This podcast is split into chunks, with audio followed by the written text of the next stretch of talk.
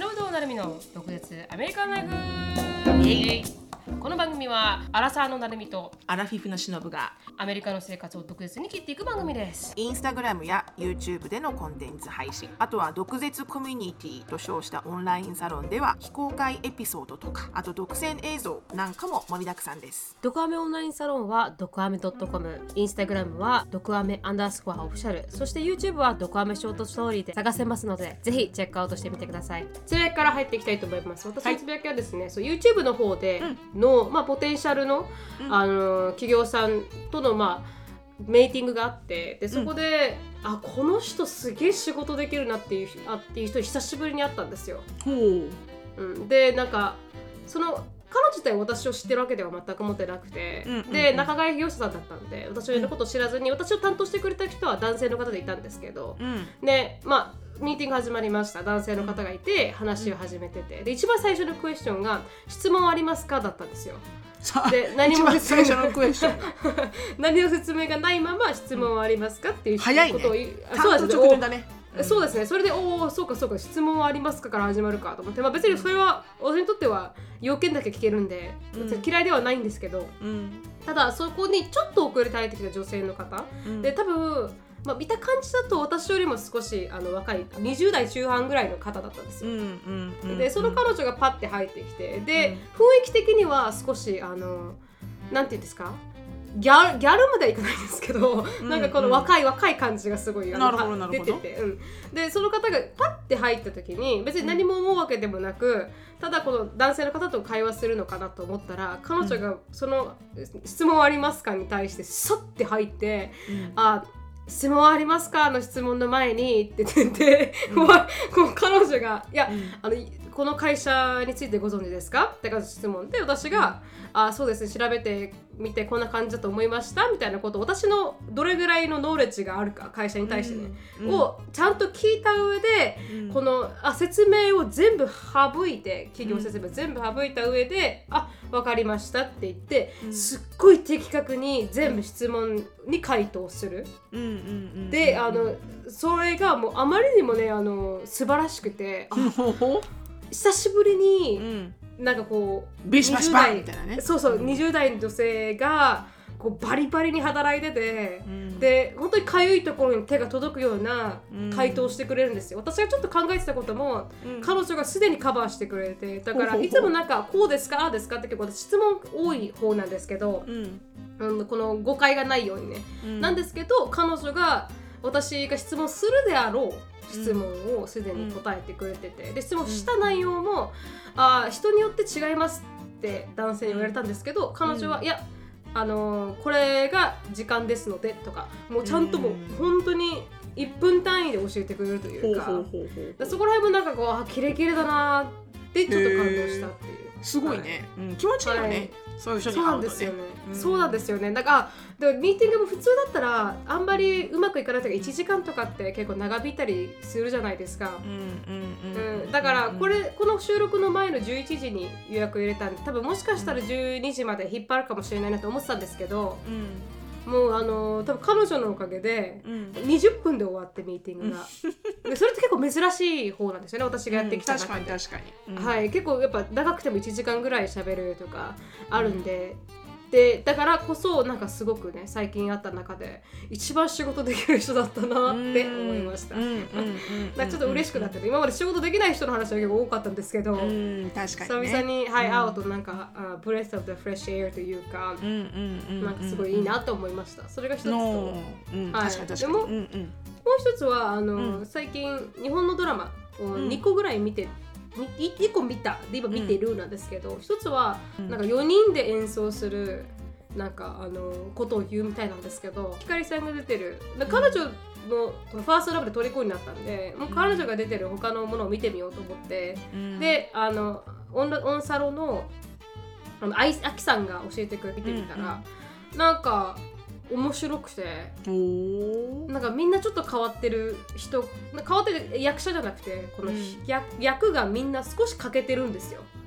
なんかこう、うん。人間的に少し欠けてて一人はなんか OCD 寄りでみたいな。うん。でもう一人はなんかこう奇想天外でとか4人1人だけまともなやつがいるんですけど、うんなんなんかその掛け合いがなんかすごく面白くて、うん。でなんかこう、一番最初のエピソードがうん。あの4人で住むことになるんですけどルームシェアみたいな感じで4人で住むことになって、その目の前に唐揚げが置いてあるんですよ。うん。でこの唐揚げにこの大道島ひかりさんがうん。こうあのレモンをかけたんですバーって、うん。うんでそしたらもう一人が怒って、うん。いやいや今何した何したか分かるみたいなことを言い始めて、うん。で、うん。なんでレモンかけるの？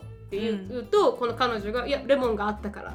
うん。レモンはかけるためにあるからうん。かけたんだ」みたいな感じのことを言うんだけども彼が「いやいやいやそれは間違ってる」みたいな感じの会話が始まるんですよ。うん。ででこのなんか「なんで聞かないの?」っていうこのレモンをかけていいかなんでそこで聞かないの？みたいな感じの会話とかが始まってすごいなんかリアルなんですよこのうん。会話するだろうなこの人たちがみたいな内容が、まあ、4人で出てて、うん。それがなんかこうそのシーンが結構多くて、うん。なんかこう、うんドラマでは珍しく結構スローテンポなんだけど、うん。展開が早いって感じ。わかりますか？ちょっと1個の尺が長いっていうか、食べてるシーンがすごく長いんだけれどもうん。ドラマの展開は早いんですよ。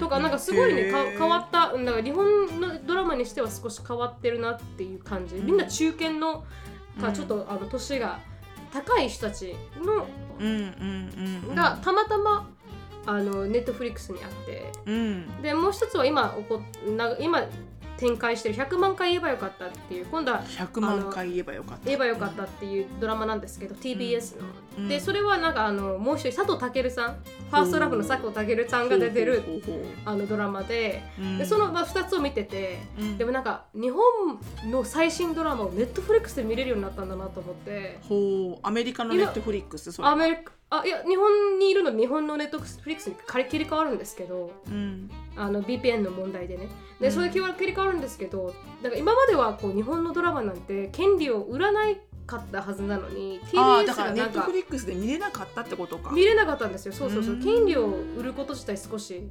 advance というかアメリカとよくあるかもしれないですけどでもなんかこうそれがタブーだったのに今はネットフリックスで日本の最新ドラマ TBS のドラマが見えてだから多分 exclusive でやってるみたいでうん。TBS とネットフリックスが。そうするとやっぱこうあの視聴率もなんか6%とからしいんですよ。にには100万回言えばよかったっていうドラマって。うん。日本の視聴率。なんだけけどもネットフリックスで exposure が広いからもっと多くの人に見てもらえるとか。なんか白坂が前にオンラインサロンでうん。日本のテレビ界もう少しなんていうかあのまああの寂しくなったわけじゃないけど主義になってきたね。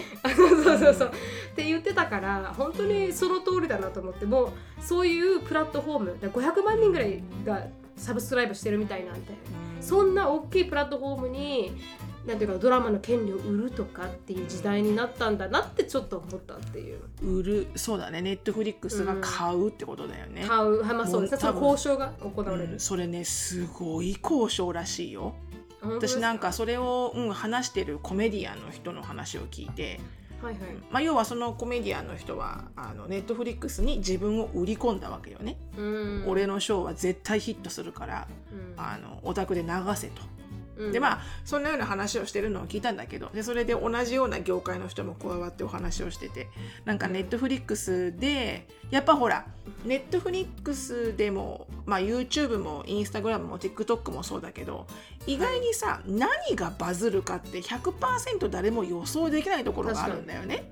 はい。だからこの人の目には面白いと思ってもうん。ネットフリックスのそのリセジョンメーカーの人にはもしかしたら面白くないと思うかもしれない。でもさ、うん。そのその判断で決めちゃいけないじゃん。はい。どこがヒットするか分かんないから。そうだからなんか確そのこのほらヒットすると思ってすごいお金払ってあのうん。ネットフリックスで買った番組が全然ヒットしなくて、うん。なんならまあいいかこんなのフィラーぐらいな勢いで入れたやつがはいはい。すげえヒットして確かに。とかね。なんかその、うん交渉とかってすごい大変っていうかすごくこう、うん。シビアな交渉みたいで。でそのうん。交渉の後にくっついてくる契約とか契約書を書く、あの専門のこのデジタルメディア専門のあのうん弁護士さんとかはい。もあのやっぱほらいろんなさデジタルメディアって日々こうあのレギュレーション変わってくるしあのちょこちょこちょこちょこ法律までいかないにしてもちょっとこう規制があるとかディストリクションがこの州によって違うとかいろいろあるじゃん。なんか聞いてるとやっぱり弁護士が金儲かるんだなって思ったんだよね。確かに。どこにどう行っても金儲かるのは弁護士なんだよなと思って。うん。ビジネスがどこでもこうねあの、はいはい。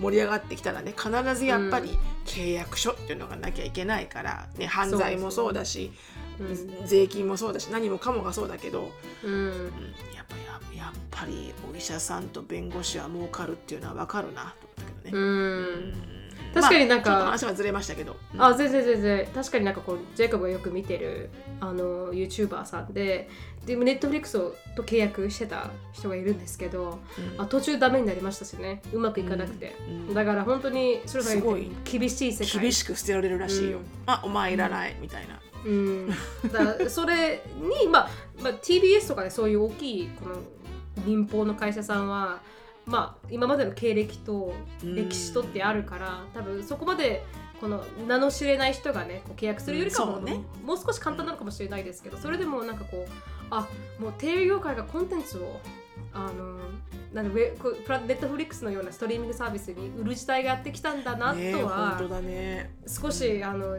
びっくりしました。アメリカでは普通ですよ。アメリカでは全然この、うんキム・カラダシアンがその Keeping Up with the Kardashians を Hulu だけにエクスクルーシブにしてる感じで売ってるみたいなもんで、うん。それをなんかテレビ業界って結構あの厳しいじゃないですか今。だから、うんやるのはなんか興味深いなと思いましたね。もういろんなプラットフォームにね行っちゃったからね。うん。そうなんですよね。これでもうもう小さなデバイスで見る世界じゃないですか。そうそうそうそうそうそうそう。だから大きいテレビで考えてみても私たちも全然テレビ見ないですよちょっとニュース朝見るぐらい。そうね。本当ニュースぐらいだね、うん。ライブで見るのはね。ニュース。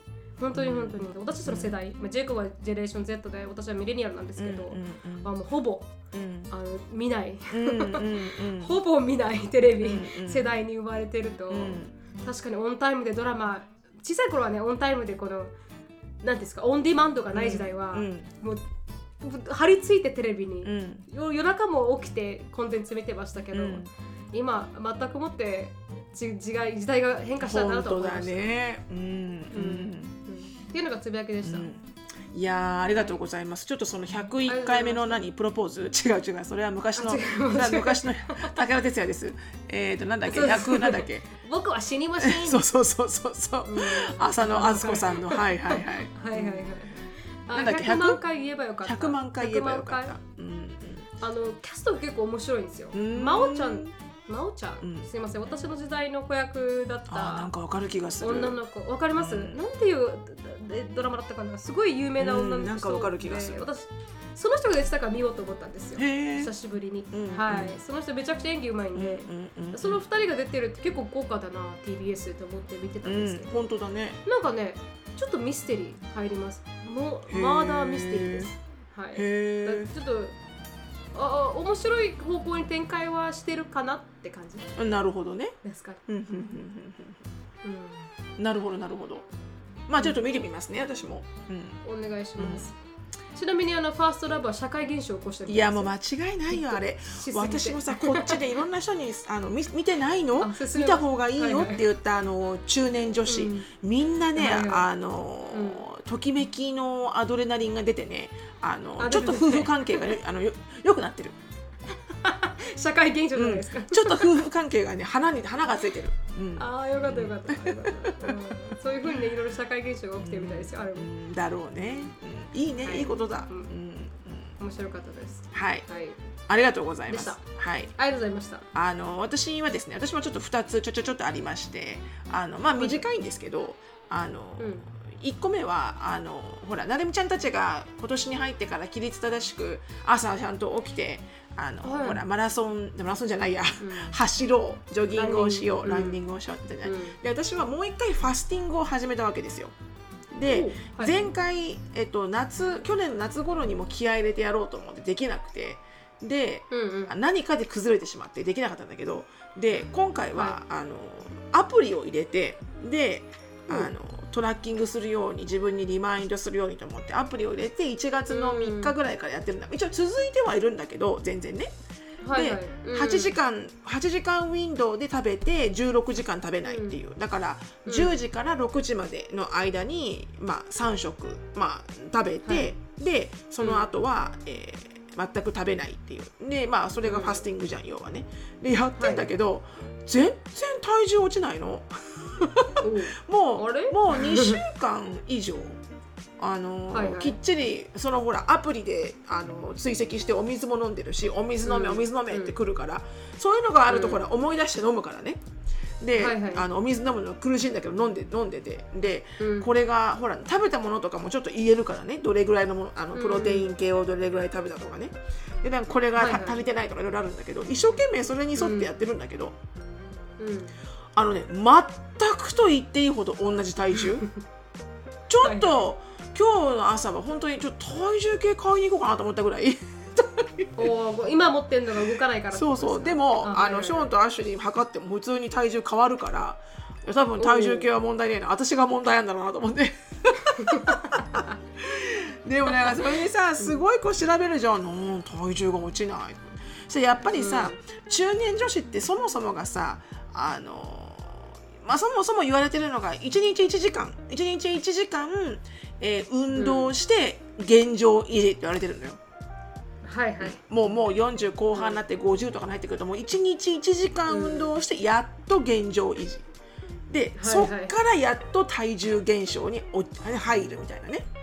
だから、多分足りないんだと思うのよこの努力が。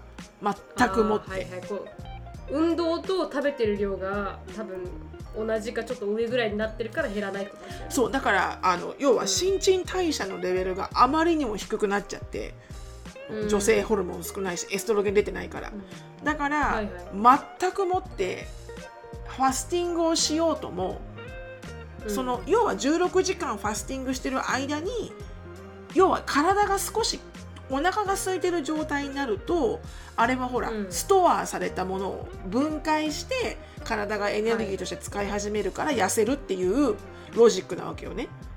でね確かに。うん。多分あのそこまでに行きつけないんだと思うね私が。全をしたとしても。全分解してない。うん。はいはいはい、なんならもうなんかあいいよいいよこれぐらいでこれぐらいで生きていくから私の体みたいな感じで私の中では、はいはいはいなんか一生懸命こう、取って分解して、うん。あのエネルギーにっていうまでのエネルギーを使うほど私がエネルギー消費をしてない。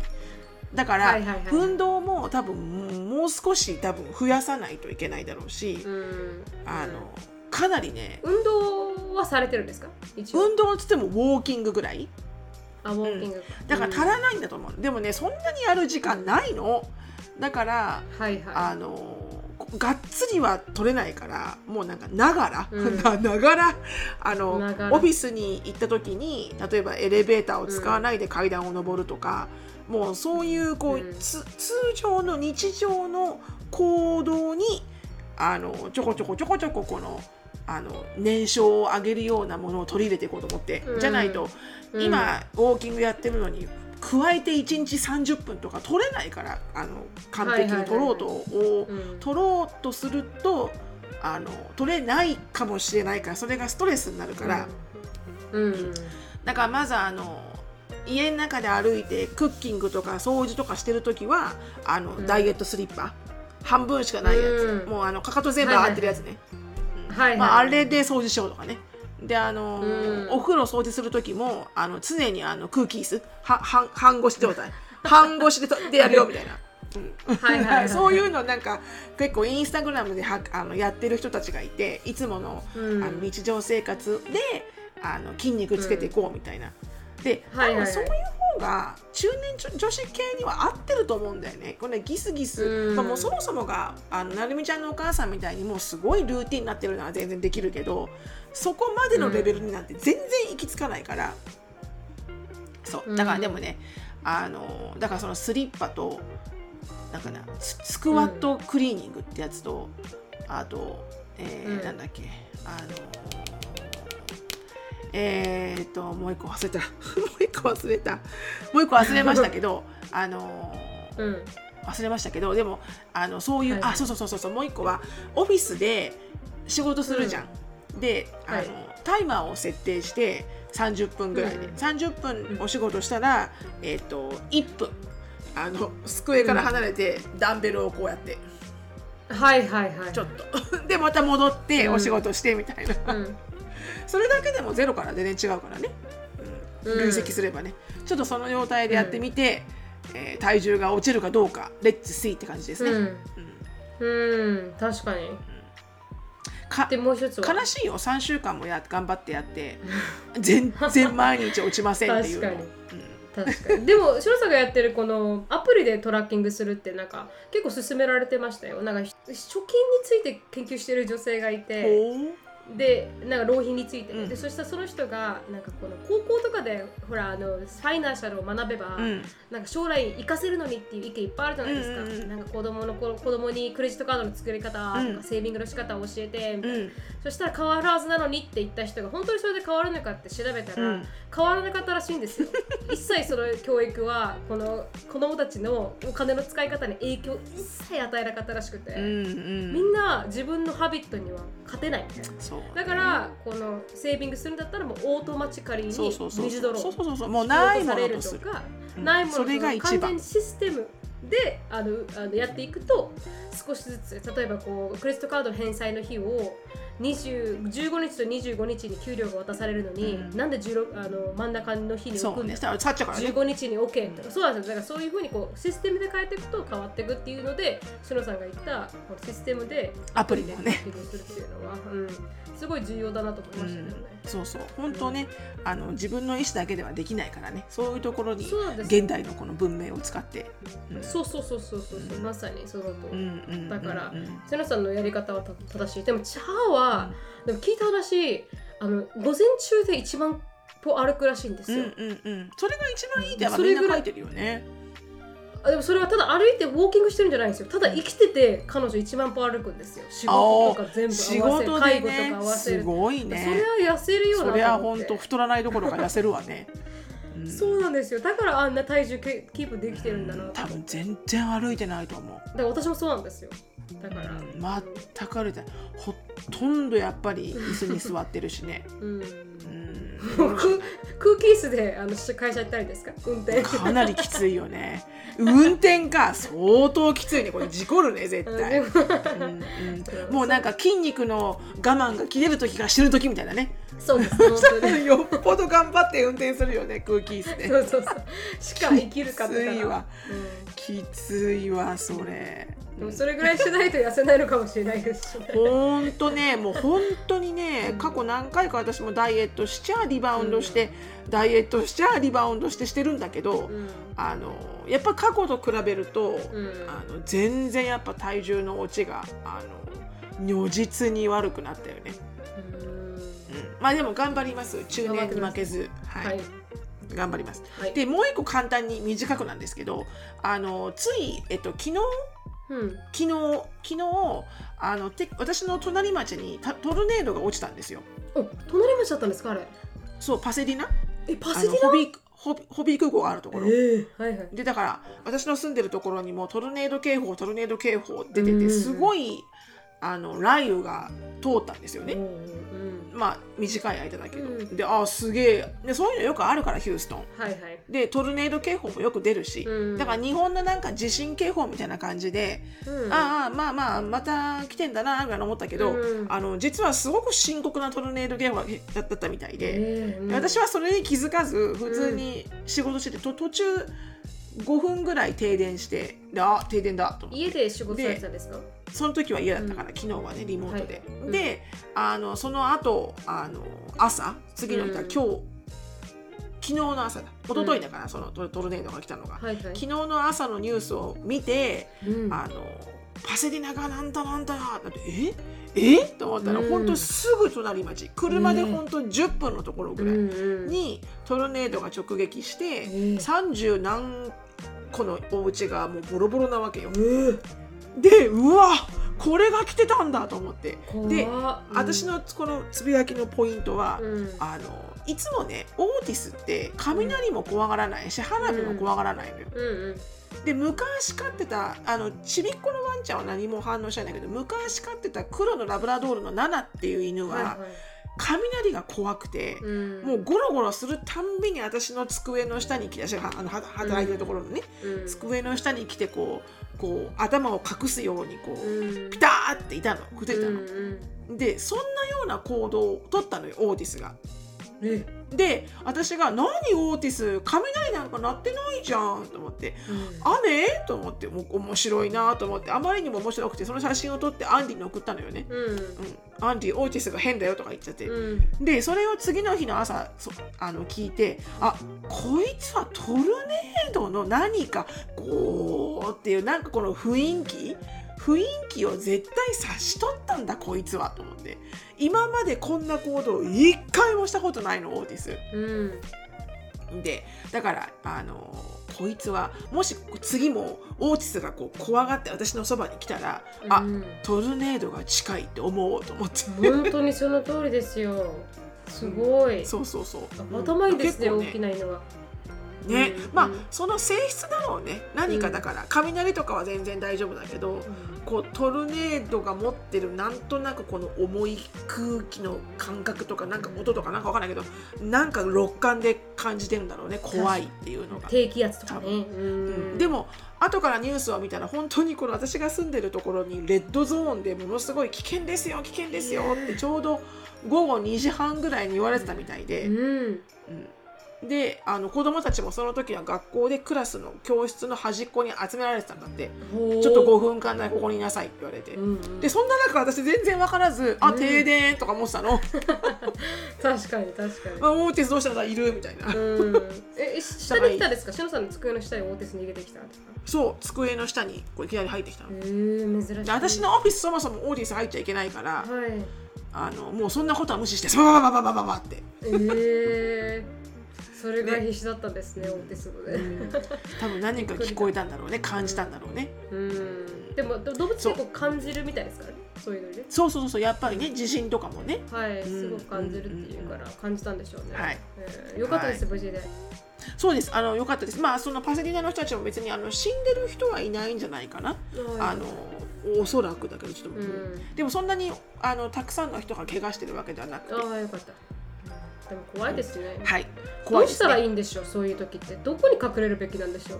トルネードも地震と一緒で、うん。あのおおおトイレとかクローゼットとか、ある程度この家のストラクチャーが狭くて 4, 4つの端であの4つの柱で支えられているところって、例えばバスルームなんか狭いところに4つのさメインの柱があるじゃん、はいはいはい。そういうところにあの頭を守るものを何か持って、えーうん隠れろと。でおーあの通り過ぎるのを待てと。ほいうことらしい。っていうのは聞いたけど。で、ま、窓のそばにいるのが一番よくないんだけど危ない。ねだって。確かに確かに。ショルさん、ね。めっちゃ窓隣ですもんね。はい。い家ごと言っちゃったらもう終わりだけどねもうね。確かに。確かに。よかったです無事で。はい。はい。そうでしたそれがあのつぶやきすみません長くなっちゃいまして。全然全然ありがとうございました、では次のコーナーお願いしますはい次のコーナーですね、はいえー、毒舌ミニチュア英会話レッスン。Let's speak English with attitude. で、えー今日はですね旅行に関するトピックをお話しするのであのすいません100ドル札しか持ってないんですけどっていう言い方は何でしょうなるみちゃん？I only have hun- hundred dollar bills. はい。あすごくその通りでございます。オールモスト。オールモスト。うん。あのまあそれでも全然意味合うと思うけどね、はいはい。あの All I have is hundred dollar bill あーはいはい。うん。まあでも I only have hundred dollar bill でもいいと思うんですけど、うん。あのまず札札っていうのがビルなんですよね。かに。だからa dollar bill っていうと1ドル札、うん。20 dollar bill っていうと20ドル札、うん。で100 dollar bill っていうと100ドル札、だから旅行してる時ってほらあの money exchange してねあの来るので結構大きな札しか持ってない時多いじゃないですか、うん。現金がね。うんうん。だから100ドルでしかもアメリカって結構100ドル札使うの嫌われるので。はいはい確かにうんえ？って言われるかこうやらって見てね こうやって見てね、うん。え？100ドルって顔されるから。あの必ずあの Excuse me all I have is a hundred dollar bill. うん。Is that gonna be a problem って聞いた方はいはい。がいいかもしれませんね。確かにはい確かに、はい、なんか最近あのデリバリーの人が来てでなんか、うん。日本はデリバリーした時に宅急便さんにお金を払うっていうシステムがあるみたいで。あ着払いってこと？着払いって初めてやったんですよ着払いっうのでそれであその時に、あの1万円札しかないんですけどって言いました。ああそうなんだよね。ちょっとうん着払いってかなりちゃんと用意しといた方がいいんだよね。はい、しっかりね。そうです。し覚えて全然そのシステムがあるって頭の中で気づいてなくて初めてだったんで。だから1万円札しかなくてめちゃくちゃ困られました。あるかなそうだよね。えーって言ってね。うん、言われましたね。たまたまあったから大丈夫だったんですけど。ただ、うんうん。確かにそのセンテンスは日本語で最近使ったなと思いました。1万円しか持ってないんですけどね ないですけど。結構意外にある、シチュエーション。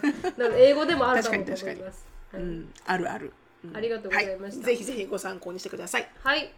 このコーナーはケンブリースポンサーです。ケンブリーはオンライン英会話のパイオニアで、いつでもどこでもネイティブの方とお話しできるサービスになっています。紹介コード、毒舌 DOKUGETSU を入れていただくと、初回の15分無料になりますので、ぜひ試してみてください。4歳から15歳のお子さんを対象にしたケンブリーキッズもありますので、こちらもぜひチェックアウトしてみてください。今日のトピックに移りたいと思います。今日のトピックはですね、あのまあボーダーも開いたということで、うんうん。あのどどんどんね旅行される方が増えるんですけどでも、ん。リスナーさんドカメリスナーさんはアメリカにもう長く住んでる方だったりとかアメリカに行き慣れた人が聞いてるかなと思ったんで、じゃあアメリカでできるちょっとババザーなウィアードな、アンリュユージュアルな体験はないのかと思って今回ちょっと調べてみました一応、あのーインサイダーアメリカなのね。アメリカです。アメリカです。私アメリカしかしあの正直知らないのでアメリカで、まあ、バズビザーな。The most bizarre tourist attraction in America ということでアメリカがオファーしているちょっとなんかおかしな。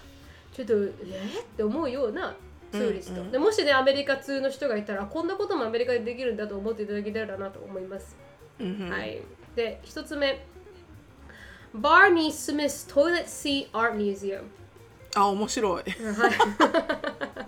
あサンアントニオにあるんですよ。サンアントニオテキサスにある、ああサンアントニオにあるんだ、はい、ー。マスタープラマーのこの直す人、プラムを直す人、プラムじゃなくてプラムを直すってあの お水道工事をす水る人ね。道工事をする人がバーニー・スミスさんって言うんだそうですけど、その人がトイレットシートをあの、アートでして、アートにしたと。はい、アートでして飾ってあれよシートって座るところじゃなくてあのカバーねカバートイレのカバーのことよシートじゃなくて。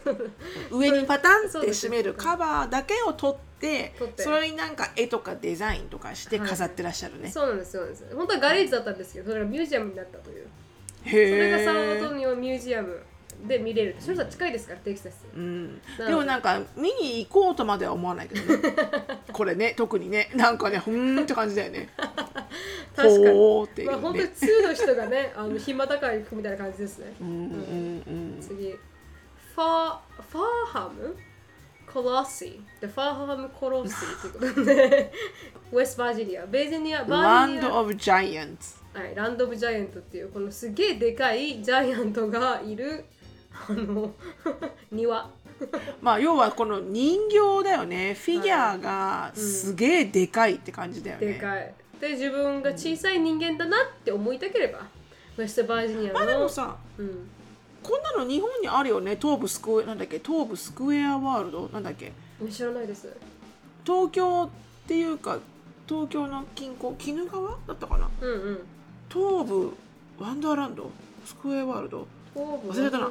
なんかすごくあ違うわ、あれは違うわ違うわ。あれはちっちゃいんだ。うん？ちっちゃいレプリカが置いてあるんだ。いろんなこう各世界のあの、うんうん。ランドマークがすごくちっちゃいサイズでいろいろ置いてあるんだね。だから大きくはないんだへー。失礼しました、うん。へえ面白いです。知らなかったです日本にそんなあの、あるんですよ。あるって。行ったこと私もないんですけど、うん。うん、でもなんかここは見るに値するかは分からないです。このファーハムでもさなんかコース本当たださ何にもないところにボンボンボンって置いてるだけだよね、本当に、ね。本当に。巨人みたいなのがね、はいうん、まあできますよレイラのヘアミュージアム。ちょっと怖くない？髪の毛？そう。レイラのヘアミュージアムはインディペンデンスミズーリにある、あの World's only hair museum to feature over 600 different wreaths and more than 200 pieces, pieces of of jewelry jewelry made, made from, from human, human hair hair いらない人間のあの髪から作られて200個の,、まああのジュエリーだったりとかが、まあ、ここで見れますよレイラのヘアミュージアムで。なんかマレリン・モンローとマイケル・ジャクソンの髪もあるらしいよ。誰が撮ったのこれ？大丈夫？著作権とか。だまあ、人間の髪ですからね。何とに何とも言えないですけど、まあ、湖にあるらそうです。はい、すごい。もうねあのね皆さんにこの写真をお見せできないんだけどこのレイラさん、このミュージアムを作ったこの髪の毛のね、はいはい。おばちゃんの顔がねまずもうホラー映画。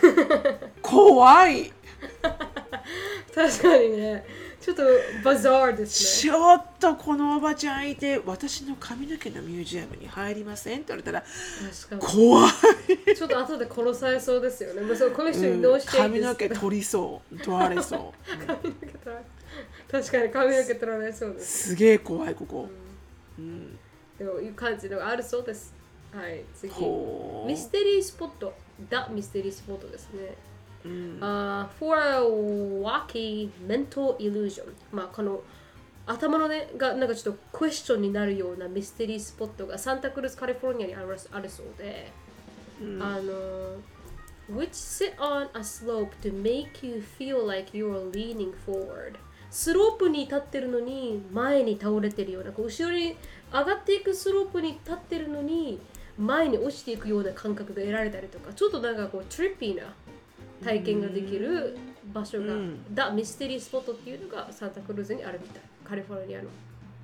うんうん The closer ね you get to the center of the cabin, the more dramatic the lean feels ということで、まあ、前に頼れてる感覚が真ん中に行けば行くほど感じるよと。そういうところもあります。ックアートだねトリックアーあ、トそうですね。トリックアートですね。なるほどね。うんうん次、うんうん The Paper House ということで。うん。これは紙でできてるんだね、はい、全部紙でできてる、まあ、メカニコエンジニアのミスター・イルスさん、うん。ステンマンさんが、まあ、この紙でニュースペーパーで家を作ったと。ただ楽しみのために、家？うん、これ家だそうです。家を作ったんだね。うん、すごい。すごい。すうわすごい。すちょっと怖い。やっぱりちょっと怖いな。なんでなんだろう、えー怖い。なんかわかんないけどちょっとやっぱりこう怖い感がすごいそうですね。ちょっとやっぱホラームービーですね。なんでだろうか。やっぱバザーだからやっぱホラームービーなのかもしれない、うんっていうのをすごいね。うん。うんうんうんこれどこで見れるんだろう。あマサチューセッツにあるそうです、えーマサチューセッツタウン・オブ・ロックポートマサチューセッツ、はい。に行くと、まあ、このペーパーハウスが見れるよ。マサチューセッツはスペル覚えられなかったね。難しいですよ。ね 次。The Salt and Pepper Shaker Museum あーこれは楽しいんじゃない、はい。うん、なんかいろんなおおねお塩と胡椒の入れ物つ、あの入れ物のこの対になってるやつが。そうなんですよ。テネシーにあるあうんテネシーなんだ、まテネシーにあるへ2万個のソフトソルトペッパーの、まあ、ツインのミュージアムだと。でいろんなのが見えますよということらしい。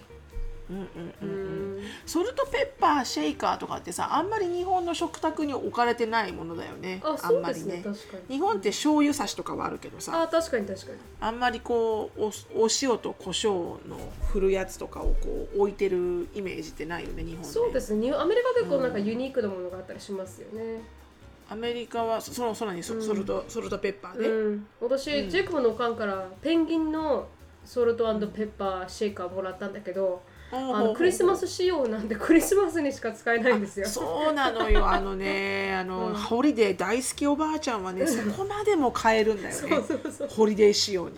でもねそそう。ういうとこ私すごい好きなんだよね。わかりますわかります。やりたいと思うんだけど、うん。ちょっとまだ面倒くささがた買買っててやらないんだけど。そうなんです。一般ピープルからするとそんなクリスマスだけにその salt と pepper の用用意してとかしないじゃないですか。そうそうそうそう。まあ年に4回よね。やるとしたらねね。そのホリデーがあるたびにね。イースターから July Fourth から、そして、あのハ Thanksgiving ハロウィンハロウィンでうんクリスマスって4回ね、はい。4種類はい。ざっくり買える人いるよねはい。もう全然違う家になったりしますからねそのかけてね。っていうのがまあありますよ。アメリカのこのソルトペッパーカルチャーは結構興味深いものがありますが、次はねさっき見つけた違ううんアトラクションオブアメリカっていうところがやってる。グラスビーチ、カリフォルニア。the beach is the result of decades of people dumping garbage of all あららららら type らら。into the ocean by throwing them over the cliff ということで、まああららだからゴミが溜まっちゃってるわけね。そうそうそれがもう全部グラスになった状態でビーチになっているっていうのが。ああだから要はそのゴミを捨てることゴミをずーっとだから1906年から1967年に捨てたゴミがね、そう60年間ずっとこうたまりにたまったんだけど、うん。あの年月が過ぎてこうおしお水のねオーシャンのお水で、はい。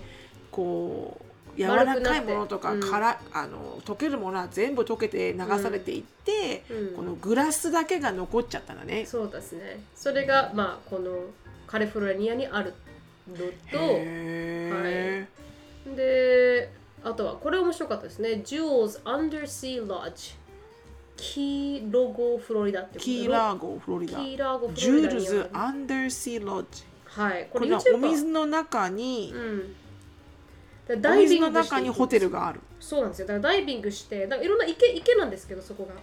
池にあの、まあ、こう泊まる方はダイビングで下に降りていってそこにちょっとちっちゃいロッジみたいなのがあってそこに入って一日を過ごすっていう。絶対嫌ですわ。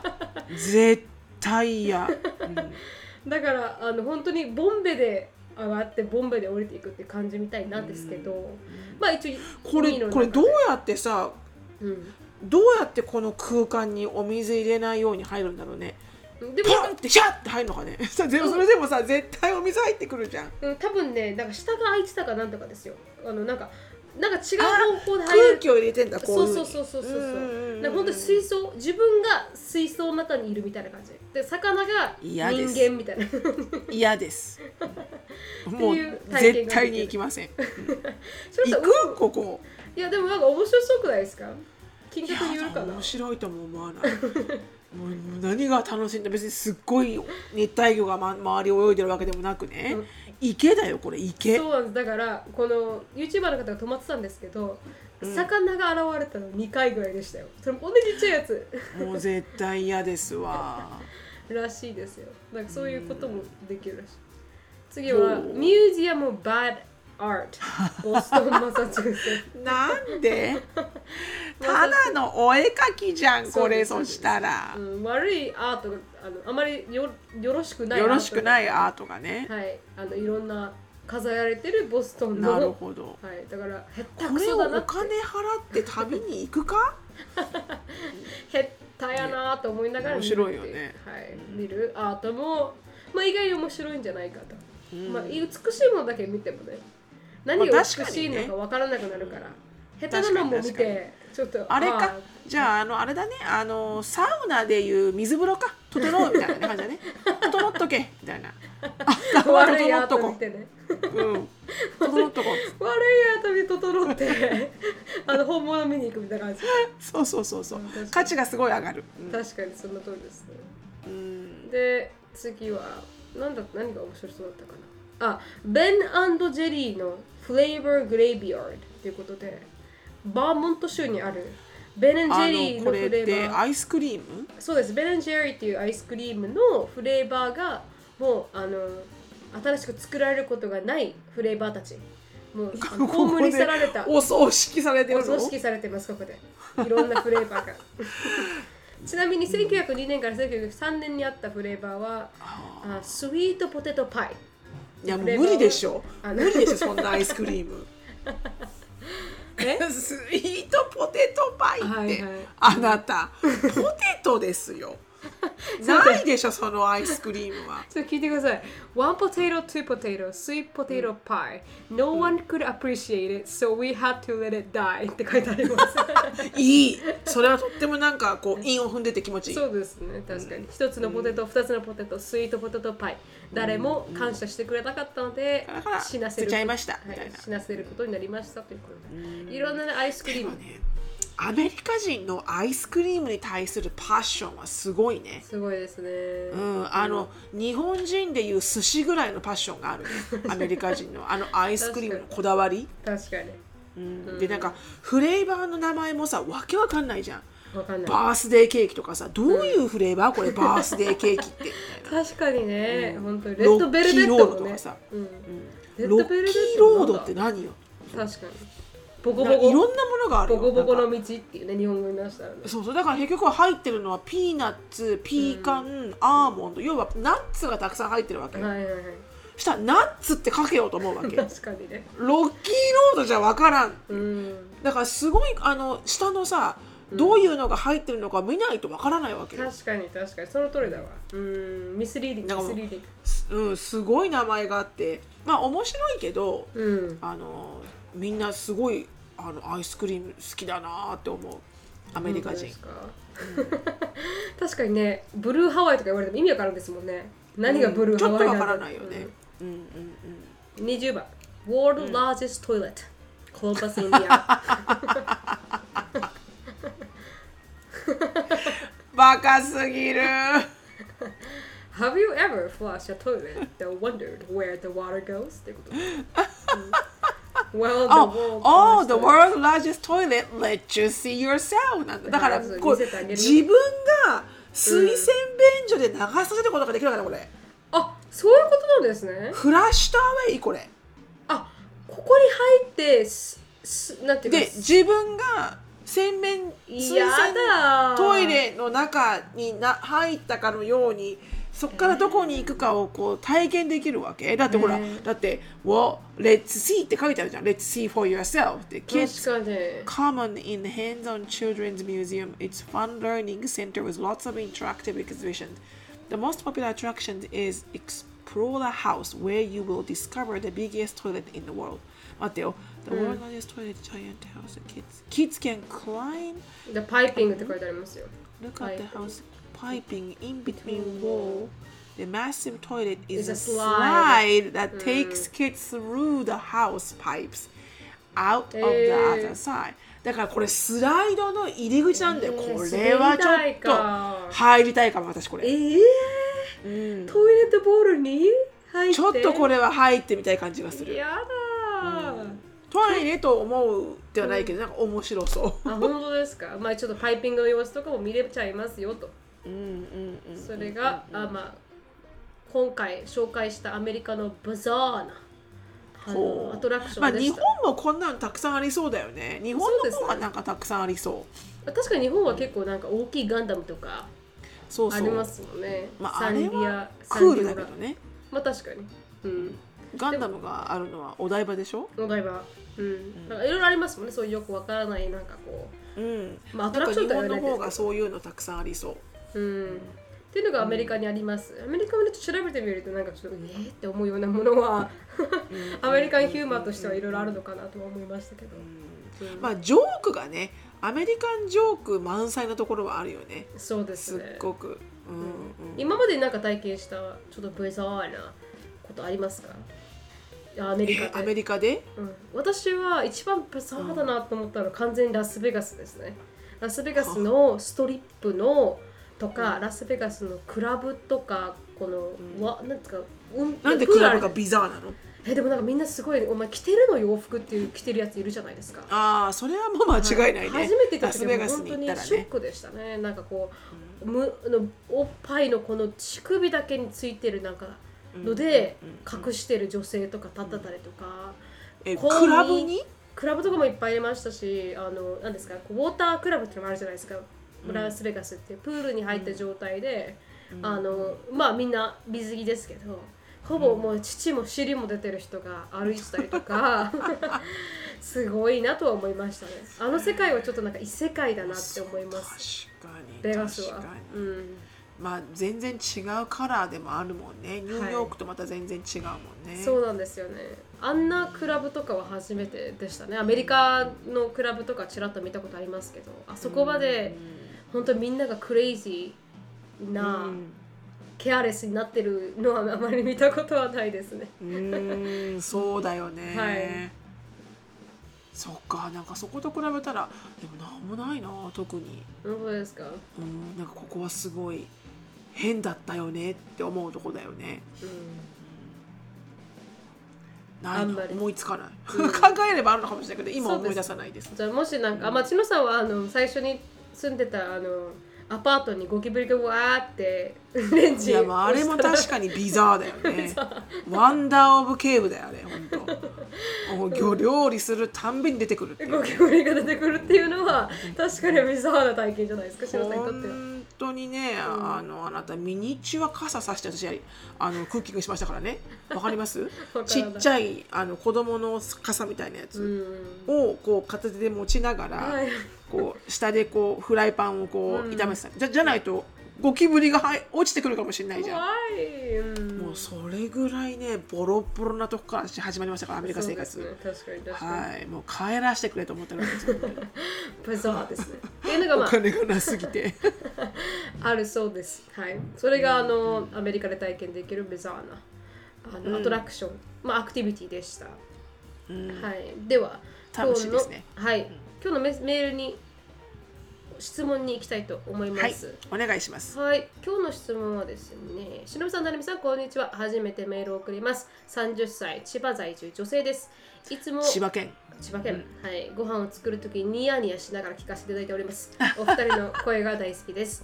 ありがとうございますありがとうございます。今、朝日新聞を読んでいたら、海外の永違う違う。違う違う違う違うあじゃあ違うな。勝手に勝手に朝日新聞になってるのからやるみちゃん あ、今、朝新聞を読んでたらだわ。今朝今今朝新聞を読んでいたらがみちゃんにとってはもう朝新聞と朝っていうのがもう速読ね速読で速読で。速能でパーン入ったから朝日新聞になっちゃった。あ今、今朝、朝新聞を読んでいいたらはい海外永住者が去年度よりもう2万人増えたというの記事がありました。へ過去最高の55万人だそうです。内訳ははい、アメリカが22万人、オーストラリアが6万人、カナダが5万人、次いでブラジル、イギリス、ドイツ、韓国、フランスだそうです。その中でも6割が女性だそうです。ー 女性がみんな出てっ出ちゃってるその中で2人の投稿者へインタビューが載っていて1人は日本の労働環境に疑問を持ちもう1人は子供の教育のためにか家族で移住したとのこと。へ日本で何十年と働いていても給料はさして上がらない点休みの取りにくい会社の雰囲気。日本の教育がここ何十年も変わっておりおらず詰め込み方で自分の意見を求められる機会が少ない点などなど読んでいくと深くうなずいてしまいました。特にいろんな生き方や家族の形があって当然という雰囲気が心地よいという言葉に日本との違いを感じました。実際海外に渡った忍さん、さん成美さんは海外在住者が増えて続けている点に関してどうお考えですか？またアメリカに行ったことで自分が変わった点とはどんなところだと思いますか？という質問でした、うん、今ねすごい問題なんですよ。この少子化問題が日本はひどくてね今だあもうそれはもうまあ23年前からずーっと言われてるよね。問そうなんですよ題だ問題だっつって。でもやっぱちょっと、うん。あ結構なんか改革をするって言ってうん。今、総理がねそうよ。動いてる。めちゃめちゃ深刻よこれ。はい。なのでそういう点でもねなんかこうでまあそうその中でも女性が日本から消えていっている現状、6割だもんね、うんだってさ20な何？55万人って言った？はい。55 55万人の6割って何人よ？まあ約半分で23 25万人ぐらいとして30万人ぐらいか。そうですね。まあざっくりり。ねどんぶり感情で。そんだけの女性がうん。行っちゃったわけよ海外に。そうなんですよ。それも女性が子供を産むのに。大変。大変ですねでもね私思うんですよ。日本がねもしあのそのうんジェイコブの話だから何を変えたらじゃあこの問題は変わるのかってもう完全にうん。日本の労働環境が変わらないといけないんじゃないかなっていうのでうん。やっぱ女性がそうなんかこう恋愛をする余裕もないじゃないですかうん。日本ってずっと残業とか、まあ、白さんはそのすごいピークの時にいらっしゃったと思うんですけど日本には。だからもう私は 4day work week を日本は全全社がやるべきかなと思いますけどね。だからもう全然休む期間もないし日本人はね。なんか少しかわいそうだなとは思いますけど、確かにそうだね。そこをもう少し画期的に変えていってほしいよね。うそうじゃないと日本人も残りたくないって思っちゃうんだ。なんでしょうね、まあ白間さん。海外在住が在住者が増え続けている点に関してどうお考えですか？という質問ですまあおうん。オプションが広がるのはいいと思うしそれで日本がウェイクアップコールなんじゃないの、うん。なんとなんとなくなんとなく。この少子化問題も、少子化問題だって日本があの日本っていうね政治がそういうふうに子供を産みたくないって思うようなあの、うん。情勢を出してしまったのは日本の責任だし、うん。まずもって託児所が、ね、足りてない状態だし、うん。であっても高いし。うんとかね。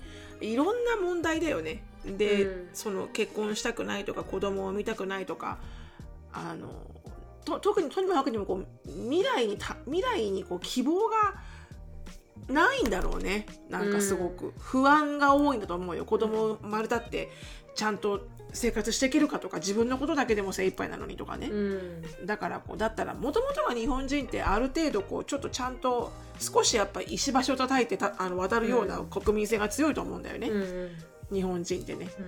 あんまりこうあの無鉄砲に勢いでやるようななんか国民性ではないような気がするんだけど、うんうん。だからこそなんかあまりにも将来への不安が多すぎるとみんなもうそりゃ子供も産むの不安だよね。うんまあどう言われますかってなんか悲しいようでわかるようで。うん。なんかそういう流れができてしまっているのって日本にとってはもう本当に危機だよねって思うけどね。そうですね。だからうん。だこうアメリカのちょっと違うところってアメリカもやっぱ女性が地位を築いてきたら子供を産まないって選択をされる女性の方も多分いっぱいいて、うん。で日本とあまり変わらない状況だと思うんですけど移民もいっぱいいるじゃないですかアメリカって。だ移民の方って結構子供生まれる方産む方も多くてみたいな、うん。でまあちょちょこう調整が取れてるみたいな。だからこそ、将来的にはブラウンの人が増えるって言われてますけどアメリカは、だ日本ももしかしたら少し受け入れる体制をな日本に住むことがちょっと与えるベネフィットみたいな感じ。でアメリカって結構移住ししたい人多すぎて今度はなんかこうあれじゃないですか。どっちかというとうん。もう必要ないですみんなんてっていう。そうそうそうそう。でもそのおかげで経済も回ってるところもあったりなんかして。で日本はやっぱうん移住したいと思ってもあんまり海外の人に優しくないっていうのが現状かなっては思いますよね。うん、やっぱみんな仕事カルチャーにちょっと嫌気がさして帰っちゃう人って多いみたいなんですよ。このジェイコブのレデットとか見てると。私たちはたまたまちょっとラッキーなことにいろいろできましたけど、でも日本でやっぱこうアメリカのカルチャーを知ったまま働くとかこの西洋のこのいつでも休みが取れるっていうカルチャーを知った上で日本で働くってすっごい疲れると思うんですよね。うーんだろううね。んだからそういうのもやっぱ本当に翔さんが言うみたいにウェイクアップコールでそろそろ変えていかないと日本の経済がどんどんどんどん回らなくなっていくというかうん。だろうなと思いますけどね。思ううね、ん。なんかもうバシーって書いちゃえばいいのにね。うん、難しいですけどね。うん。アメリカみたいに大統領制だったら少しもっと変変化が激しいかもしれないですけど、日本はやっぱ、うん、ちょっと総理大臣制なんで少しうんあまり大きな変化って少し変わらないところはありますけど、うんなんかそこは一番変えなきゃいけないような気はするけど、ね、そうですね。決断をするのが遅いうん。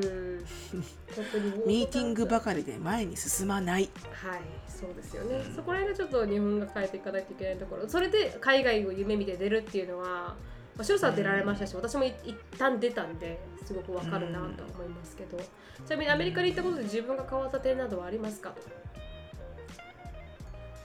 なんかねそれがねわからないんだよね。結構な人に聞かれるんだよねその質問って、うん。でも正直わからなくてっていうのも、日本にいたら私はどういう人間になっているんだろうっていう比較検証ができないうんのでもうこうなってしまってこうなったからあそれがアメリカなのかそもそも私の性格でこうなってるのかちょっとわからないところはあるんだけど、うん。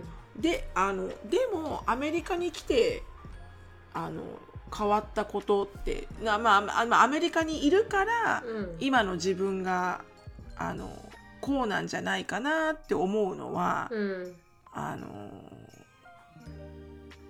多分その子供子供とのた対し方かな。子供のうん。子供とコミュニケーションを密に取ることうん。が、あの結構普通アメリカにいるとね、うん。でも多分日本でずっと同じように20年間おあのお母さんをしていたらうん。おそらくここまで子供と仲良くない、まあ、なあの別に愛し合わないとかじゃなくて、うんあの密に一緒に行動しないんじゃないかなって思うんだよね。だから日本で子育てをずっとしていたらおそらくもう中学生ぐらいからうん。日本の子供たちってもうお友達だけで原宿とか新宿とか行っちゃうしうん。でほとんど家に帰ってこなかったりとかね、でどこでも行けちゃうじゃん自分で勝手に、うん。だからどんどんさ一生懸命しないと子供とのコミュニケーションのあの溝ってどんどん広がってっちゃうんだよね。うん。多分ね。うんだから、あのアメリカにいて、うんまあ、良かった点というかそれが自分が変わった点ではないけどおそらうく母親としての立場っていうのはあの多分そそのなんだろうアメリカナイズされたことがよ私はよ良かったかなって思う。じゃないと多分私ほとんどただただ同じ家に帰ってくるうん同居人みたいな家族体系になってたと思う私の場合とおそらく。自分日本にずっといたらね。それは自分の母親とも思いますか？そうだそうでしたか？しのさんがお母さん。にまあうちの母親は忙しすぎたので、うん。うん、あれだったけど。でもそもそもがうちの母親って子供嫌いなのよね。はいはい。であのまあ忙しすぎたっていうのもあるんだけど、うん。あの特にこう私が小中高とかでこうつるんだ覚え思い出とか一切なくて母親と、うん。まあ今でさえ年取ってるからね。あの、うん。あのつるめるけどうん。でもあのし幼少時期とかは全然全くもう母親とはそんなにそれだからほとんどコミュニケーションはなかったのでうーん。もう友達友達バイトバイト友達友達みたいな感じ。うん。だからそうなってたのをねきっとね。日本でずっと私はいたら、おそうんらく同じように、確かに。私も私で母親業をした後はお母さんはお母さんで遊びに行きますとか、でうん。子供は子供でどこにいるかだけ教えてねみたいな感じ。うん。だからもう点々バラバラみたいな。こんな風にあの家族で必ず毎日ご飯食べるとかそんな風にはしなかった、ししてしないことが普通だっただろうなって感じ。うん。うん確かに。うん。うん。自分が変わった点。うん。でもなんか、私も白さんみたいに変わったかって言われたら自分って根本的に何も変わってないだろうなと思うんですよ、うん。小さい時から、うん。でもただ、それがアメリカだったから変わったのかっていう問題というよりかは異国に行くことで、異国に行って自分の価値観じゃないことを学ぶことでまあね。新しい世界を見たかってたら見ましたっていう感じだと思うんですよ、でも結局自分、はい自分っていう人間はこうあ振り返ってもあんまり変わってないなって思うんで 根本がね、うん。あ根本からコミュ障だしっていうのはもうちっちゃい頃から全然変わらない、アメリカ行ったから社交的になりましたかってそうでもないし、うん。で変わってないんだけどだからそれが私の場合はねもしイングランドに行ってたとしてもオーストラリアに行ってたとしても、あの同じ？アメリカただアメリカが destination だっただけで、だからアメリカ行ったから変わったかっていうよりかはアメリカっていうところにまあチャンスがあって行ってそこでいろんな経験をさせてもらっていろんな人に出会っうん。てまあ自分ってこういう人間なんだなっていうのは気づいたかなって感じがしますね。その journey で。わかります、うんうんうんうんだから変わった点って言われるともしかしたら私もシロさんと同様正直日本に住んでた時と比べられない分日本でどうやって大人になったかって私正直わからないので、うん。なんともわからないですけど、そうだよね。うん。うん。そこら辺は私確かに変わったかって言われると少し疑問点かなって思いますね。変変わってないかもしれない。根本的な部分は、うん。確かにね、まあ性格とかそういうね、根本的なところは確かに変わらないですよね。うん。ん。でも良かったかって言われたら良かったですって普通に言えると思うんですけど、言ってねそうね、それは間違いないね。うん、うんじゃあそんな感じですかね、うん。はい。今日はここで終わりたいと思います、ありがとうございました、ありがとうござい。ました。ありがとうございました皆さんレビューをお待ちしております。レビューをお待ちしております。あポッドキャストのレビューよろしくお願いします。で、あの、はい質問、感想等がありましたら、なるみしきあと、なるみしきあと、gmail.com 何に書いたかわからないですけど、なんかなるみしきあ どこだかのなんか劇場みたいななるみ式やっとみたいと、な。なるみしきあと、gmail.com。と gmail.com にどしどしよろしくお願いします。終わります。はい Thank you so much for listening. I hope you're having a wonderful day. Please follow us on the podcast. But we'll see you in our next episode. Bye! バイバイ